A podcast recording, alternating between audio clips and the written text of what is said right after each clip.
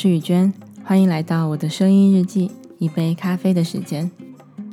那距离上一条的声音日记已经过去一个礼拜了。其实说实话，我发现还挺想念之前的一个多礼拜，每天都早起来发这条音频的。那后来这几天为什么没有发呢？也是因为我在前几天也是需要做一个呃另外一个音频课的准备，是一个五集的，就每集也是五六分钟左右的一个关于优势的一个音频课。所以呢，再加上其他的事情也比较多，我也不想让自己就是搞得压力太大，然后所有的事情都没有办法有更好的精力做好，所以我就决定先停几天这个声音日记。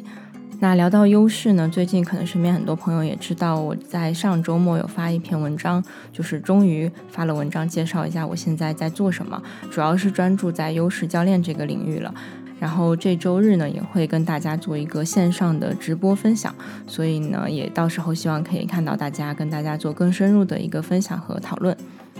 那今天呢，我就非常想要分享一条优势，因为这个优势是我当初最开始接触到优势这个概念的时候呢，对我影响最大的一个改变吧。那当然也是因为这个优势是我自己的一个比较强的优势，但是我以前从来没有把它当做过优势。那它是什么呢？它的名字叫做 incubator，翻译过来就是孵化器的意思。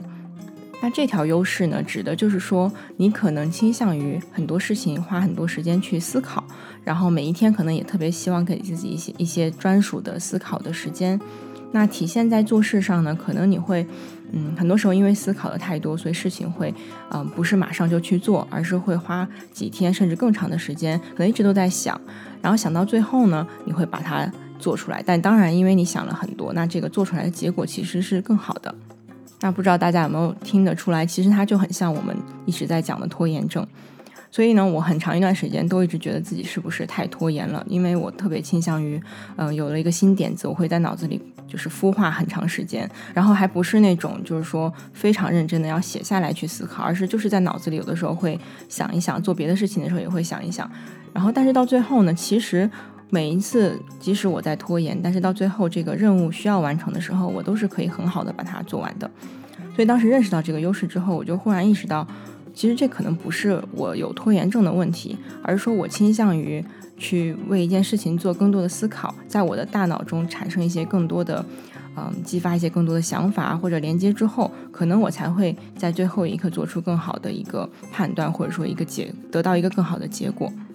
所以呢，我知道这一条优势大概是两年前了。那当时就对我有很大的影响，就是我忽然觉得说，那我其实不用一直去责怪自己为什么都做事这么拖延，我其实可以把它当做我的，因为它毕竟就是我的一个优势，我就可以去嗯接受它，就是说我就是这样工作的。那后来对我的改变呢，就是我开始意识到，嗯，既然我都是到最后我一定会做好，那我其实前面就不需要去焦虑或者说自责我为什么没有做了，我就很安心的去。就去做别的事情，或者说把这个想法就一直放在脑子里，自己大概可以估算，可能不知道需要一个礼拜还是几天的时间要做完的话，我就在最后的时候再做。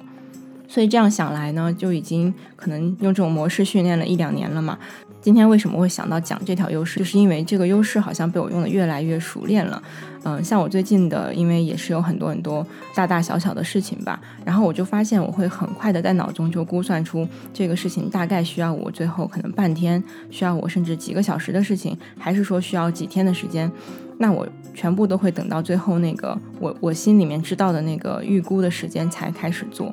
那结果呢？就是当然我会在最后紧要关头做完，但是我发现我可能卡时间会卡得非常的，也可以说它是非常的准，当然也是非常的紧张，就是会卡到最后一刻，或者说最后一两个小时了，我就真的真的把这个事情做完了。那这样做最大的好处就是它节省了我前面很多很多焦虑的情绪，因为其实很多人都在讲拖延症这个问题，那它最大的问题不是说你这个事情做的时间太长，或者说做不好，而是说。在这个过程中，你对自己的这个不接受，还有自责的这种情绪，你觉得你不应该拖延，你觉得你应该很高效的完成一些事情，那这种不接受的这种负面情绪，其实才是最伤害我们，以及说最影响我们行动力，还有影响我们做事的一个阻碍。所以，当我现在可以比较接受、比较淡然的面对，说我前面这些思考其实是有用的，我都是在做一些非常必要的思考。那到最后，反正我也做得完，那我就省了非常多的心理的这个压力。反而可以在同一段时间内更好的完成更多的事情。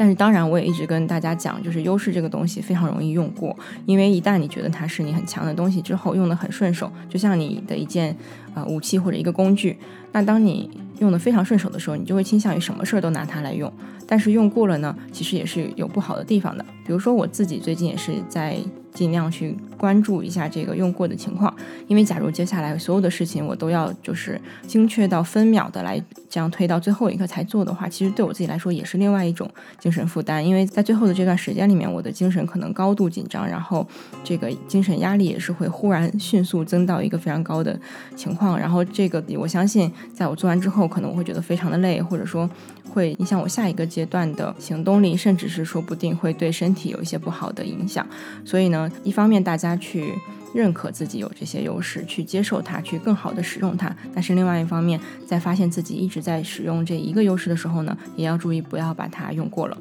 那未来呢，其实我也会非常希望可以把现在用的这个 Strength Profile 的优势测评，嗯，里面总共有六十条优势，都去做一个音频的合集，去跟大家介绍每一条优势是什么意思，然后用过了是怎么样，用少了是怎么样，我们怎么样可以去调整，用一些案例帮大家更好的去理解。所以，如果大家对这样的内容有兴趣的话呢，也可以让我知道，在喜马拉雅评论，或者说在微信公众号，甚至私信我都是可以的。最后呢，也非常非常感谢，嗯，最近身边的朋友还有很多很多对我做的事情有兴趣的新朋友，大家对我的支持，我会很用心的准备周日的直播分享，然后希望可以分享给更多的价值给大家，然后也介绍优势这个非常棒的东西给大家。那今天的分享就到这里了，我们明天见。